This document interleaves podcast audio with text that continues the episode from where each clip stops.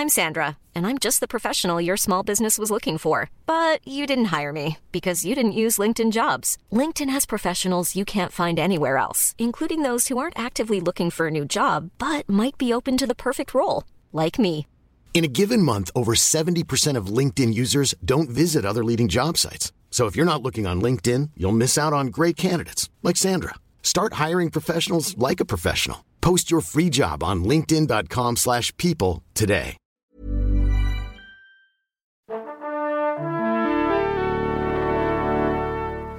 Bonjour.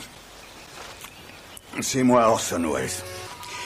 J'aime pas trop les voleurs et les fils de pute. Salut c'est nos ciné, votre rendez-vous avec le cinéma qui se présente à vous là tout de suite sous sa forme d'Extra Ball, notre récréation hors format qui va nous servir aujourd'hui à évoquer Silvio et les autres, le nouveau film de Paolo Sorrentino, chouchou absolu de ma camarade Perrine Quetzon qui est là pour en causer. Salut Perrine. Salut Thomas. C'est nos ciné Extra Ball spécial Silvio et les autres et c'est parti.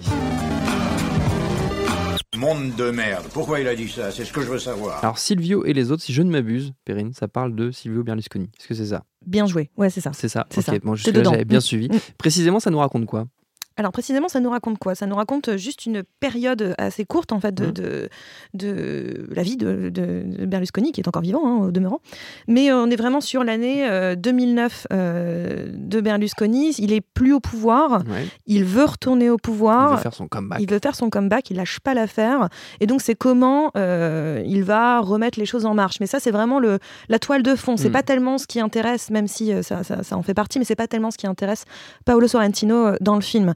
Euh, le film, il faut savoir que la version qui va sortir, enfin qui sort en France euh, de 2h30, c'est une version tronquée.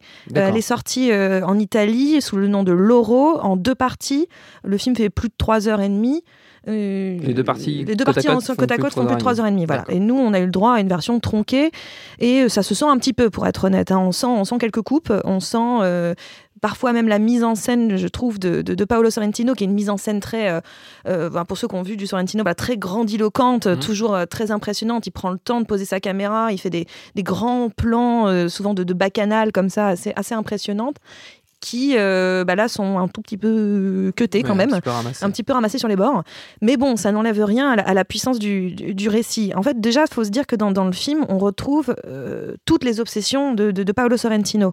C'est-à-dire euh, la politique, d'une part, c'est quelque Oui. chose qu'il a traité plusieurs fois, notamment dans, dans Il Divo, euh, pour en citer un. Euh, donc, c'est, la politique, était, la je politique. crois, sur le, prési- sur le président du conseil précédent. Le précédent, voilà, ça, le précédent président a- du Conseil qui était quelqu'un qui est complètement opposé, euh, dans le style en tout cas, à Berlusconi. mais Après qui les, assez corrompu lui aussi. Euh, voilà, mais la résultante est assez similaire, mais euh, dans un style totalement différent. Et euh, donc voilà, mais surtout la politique italienne, évidemment, chez Sorrentino, c'est ça qui l'intéresse, c'est aussi de tirer un portrait de l'Italie à travers ses films en général, de la vanité d'une certaine façon, d'une grandeur perdue. Il, est, il est assez nostalgique, je sais pas si c'est le mot en tout cas, mais il est assez déçu un petit peu par son pays. Il lui renvoie bien dans la tête assez régulièrement. Euh, même par l'époque en général, c'est-à-dire Oui. qu'il a toujours des personnages qui sont désabusés, des personnages qui sont qui, font, qui sont même en décalage avec leur époque profondément. Ça se voyait particulièrement dans, dans ce chef-d'œuvre absolu, euh, j'insiste, sur euh, La Grande Débelliessa, euh, qui était sorti en 2013, euh, un des films les plus importants de ces 30 dernières années. et je, je pose là. Mais, euh, Ok, mais voilà, clairement, on a, on a un- des personnages comme ça qui sont en décalage, qui, sont, qui, qui essaient de retrouver un sens à leur vie. Et donc c'est assez amusant qu'il réutilise encore une fois le Tony Servillo pour Oui. euh, cette fois-ci qui était donc le personnage central euh. Jep de, de, de, de la Grande Débellessa et aussi d'Il Divo. Divo, il incarnait déjà incarnait déjà euh, le président du Conseil. ouais. J'ai oublié son nom, euh, je suis pas une spécialiste de la, de, la, politique italienne. Moi non plus, je te rassure. Voilà, donc euh, désolé. Mais donc voilà, cette fois-ci, il, il réutilise Tony Servillo, qui est vraiment un acteur emblématique du cinéma italien, qui, qui a Et de fait du cinéma de Sorrentino bah, de. Sorrentino évidemment, du, du cinéma italien en général. C'est quelqu'un qui a tendance à donner la température du pays, euh, Mm. qui, qui, dénonce, qui dénonce pas mal à travers ses rôles aussi. Et donc, ce qui est intéressant, c'est qu'évidemment, on s'attend à un portrait euh, de, de Berlusconi et un portrait à charge. Et c'est là où le film est assez intéressant. C'est-à-dire qu'en soi, bon, il n'est pas en train de dire que Berlusconi, c'est un mec sympa. hein. Jamais, à aucun moment, il va en faire un, un type cool. Oui. Mais euh, il s'acharne pas non plus. C'est-à-dire que euh, pas besoin d'aller dans les caricatures, pas besoin d'aller dans, dans, dans quelque chose d'excessif. Il suffit juste de montrer Berlusconi pour comprendre que ce type, bah, c'est quand même un, sacré, euh, sacré rapace. quoi. C'est vraiment un sacré salaud. Et ce qui est intéressant, c'est que le portrait démarre sans qu'on voit jamais Berlusconi. C'est-à-dire qu'on commence le portrait de Berlusconi par ceux qui l'entourent, par ceux qui veulent l'atteindre. On a le personnage de, de Riccardo Scarmaccio, qui est un, un type qui veut s'élever dans la société, qui veut, euh, voilà, qui a un espèce de de je sais pas de, de mafieux c'est pas le mot mais bon il a des méthodes de mafieux Ouais. euh, qui veut qui, qui a la petite semaine dans une petite ville euh, d'Italie et qui veut clairement monter les, les échelons et qui se dit que le seul moyen pour y arriver c'est d'atteindre Sil- Silvio Berlusconi. Donc à chaque fois on voit des personnages qui parlent entre eux de Silvio Silvio Silvio lui lui lui mais euh, sans jamais euh, qu'on on le voit. On a juste son portrait parce qu'en disent les autres. Et la, la sorte d'admiration qu'ils ont Oui. pour lui, une admiration un petit peu teintée de aussi euh, tout le monde sait ses méthodes, tout le monde sait comment il est. On le juge, mais on aimerait bien faire comme lui. Et après, on arrive vraiment sur euh, le personnage euh, de Berlusconi. C'est assez amusant. Il y a, il- Riccardo Scarmaccio organise une énorme soirée euh, dans une villa en face de celle de, de, de, de Berlus- de celle de Berlusconi, qui est en, j'ai peur de dire une bêtise, en Sardaigne. Et parce qu'on n'est jamais à Rome, très très peu. Non, Oui. non, on n'est jamais même, d'ailleurs à Rome. Euh, et donc voilà, on, et on a cette grosse soirée pour lui atti- attirer son On regard. Et en fait, euh, finalement, lui est dans son jardin, voit cette espèce de, de, de, voilà, de- de bacchanal en face de chez lui, et retourne dans, dans- son, dans, son, dans son immense villa, comme si on- une de plus, une de moins. Oui. Et là, on, on arrive sur ce, sur ce personnage-là. Et donc, il le dépeint comme, comme évidemment un, un menteur, mais surtout comme un vendeur. C'est assez fascinant. Il y a une scène incroyable, une espèce de, de- de one-man show de, de Tony Servillo formidable, une scène complètement fictive, où il appelle une, une Italienne, comme ça, genre il sort le bottin et il appelle une, une- une Italienne Pour la au convaincre hasard. d'acheter un appartement. Pour la convaincre d'acheter un appartement, exactement. Et il est là, un appartement qui n'existe pas du Mhm. tout. Et il va retourner Juste le pour cerveau. se euh, prouver qu'il est capable de, convaincre encore. Exactement, qu'il est capable de convaincre, qu'il est capable toujours de vendre de l'illusion, Oui. ce qui est son, son fond de commerce en fait. Et c'est pour ce convaincre, parce qu'il est dans cette reconquête de pouvoir, clairement, et là il est en train de se redonner un petit peu de baume au cœur, un petit peu, un petit peu un ego boost à travers ça, en disant bah, si j'arrive à convaincre cette femme, j'arriverai à convaincre l'Italie euh, de me remettre De au pouvoir. oui. Et donc c'est assez, euh, assez intéressant. De, il, est- il est très pathétique, c'est un personnage pathétique, c'est un personnage qui s'écoute beaucoup, c'est un personnage qui, qui combat le temps euh, avec ses implants capillaires, avec Oui. sa peau burinée par les, les UV. C'est euh, un espèce de clown triste euh, permanent.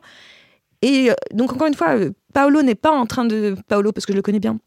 C'est un copain. Bien sûr. C'est un pote. C'est un pote. Non, mais voilà, Paolo Sorrentino n'est jamais en train de, de- de dire il faut admirer ce type-là. Il y a une Oui. forme, il y a une forme d'admiration d'une certaine façon, c'est-à-dire c'est incroyable qu'un type, voilà, une fascination, Ouais. c'est-à-dire comment ce type-là euh, peut euh, être, euh, a pu autant squatter le pouvoir, a pu autant avoir de pouvoir, parce qu'après il y a les chaînes de télé, il y a tout ce qu'il possède à côté. C'est quelqu'un de richissime. C'est, euh, je sais plus, je crois que c'est la neuvième fortune d'Italie ou un truc comme ça. Enfin, c'est quelque chose d'assez fa- fabuleux.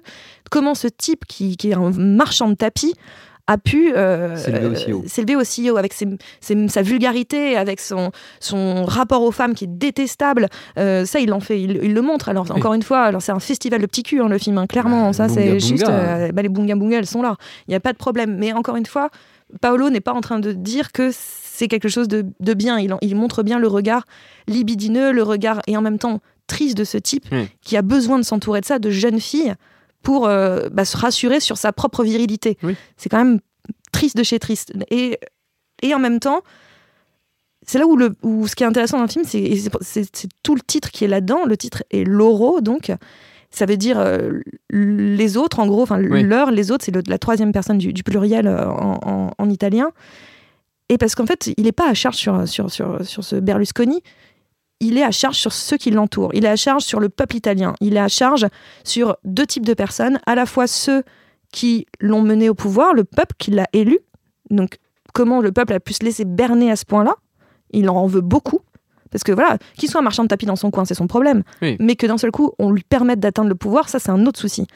Et encore plus, il en veut à tous ces espèces de, de, Machiavel autour de lui, tous ces espèces de, de, de, Rastignac qui veulent absolument eux aussi une part du pouvoir et qui, qui vont se servir des méthodes de, de, de, de- de Berlusconi, se servir de lui, se rapprocher de lui pour eux aussi avoir leur part du gâteau. Et là, il les rate pas. Ceux-là, il les rate pas du tout. Et il va juste les, les- il va les pilonner en place publique. Et c'est ça que je trouve assez fascinant. C'est là où, encore une fois, il y a tout le mordant de, de Paolo Sorrentino, il y a toute la force et la violence de Paolo Sorrentino sur son propre pays. C'est un film qui a été, qui a été difficilement accepté dans son pays Oui. parce que les, les Italiens, ils aiment pas trop qu'on. Enfin, personne n'aimerait ça d'ailleurs. Personne qu'on aimerait qu'on mette le, le nez dedans. Sinon, on, il y avait un film comme ça qui nous attaquait sur ce qu'on avait pu faire au niveau de nos politiques ou quoi que ce soit. Il suffit de voir n'importe quel film qui se fait sur l'Algérie, on, se vexe en, deux deux. Donc on n'aime pas du tout qu'on nous mette le nez dedans. Et ben c'est pareil pour les Italiens. Donc c'est pour ça que le film a une une force démentielle. Et encore une fois, on a tout ce, bah, évidemment ce, style euh, incroyable. Je l'ai dit au début, mais je le répète parce que vraiment, ce qui est, fabuleux chez, chez Sorrentino, c'est, un espèce d'un mélange de classicisme et de modernité totale, des, des, des, grands panneaux, des, des, plans très signifiants, qui ressemblent à des tableaux. Parfois, on a l'impression d'être dans du Caravage, tellement mm. c'est incroyable en termes de cinématographie. Le film est, stupéfiant. Il n'arrête pas d'alterner, évidemment, entre le drame et l'humour. Toujours, c'est un personnage, on n'oublie pas que c'est un espèce de, de, de Au fond, c'est presque comique de voir euh, euh, Berlusconi trafiquer avec des, des députés ou des sénateurs pour retourner au pouvoir avec des vraies grosses méthodes de mafieux. Donc, en permanence, il est dans, dans, dans cette, dans cette critique-là, avec des. Il y y a un première scène incroyable avec un mouton qui, qui, regarde la télé et qui finit par mourir. Et donc ça, c'est absolument fabuleux. C'est-à-dire que tout le film est contenu dans ce plan en réalité. C'est-à-dire qu'il considère le peuple italien comme des moutons. Et qui est fasciné par la merde. Donc, parce que c'est un, un, jeu télévisé produit par, par Berlusconi. Et il, voilà, il dit, voilà, vous vous laissez captiver par ça et vous allez mourir. Et je trouve que c'est assez... Euh, voilà, encore une fois, c'est très, très à charge. C'est... Hum, c'est euh, comme d'habitude c'est grandiose et puis surtout c'est très contemporain puisque à travers ce, type de critique et de la société italienne et de, de, Berlusconi il engueule le monde entier qui fait ce même type d'erreur, comme par exemple euh, finalement quelqu'un comme Trump qui se retrouve élu aux États-Unis. Si un Trump a pu être élu, c'est littéralement parce qu'un Berlusconi a pu arriver au pouvoir. C'est le même type de personnalité. Donc il, il est vraiment vraiment en colère, en colère contre les gens, mais toujours il le fait de la plus belle des manières. Donc euh, je recommande, plus que recommande évidemment, d'aller voir euh, Silvio, et, les, autres. Loro. En version originale, c'est à découvrir donc au cinéma et notre temps est écoulé. Merci beaucoup Perrine, merci à Jules à la technique, à l'antenne Paris pour l'accueil. Binge.audio pour toutes les infos utiles, on vous dit à très vite. Binge.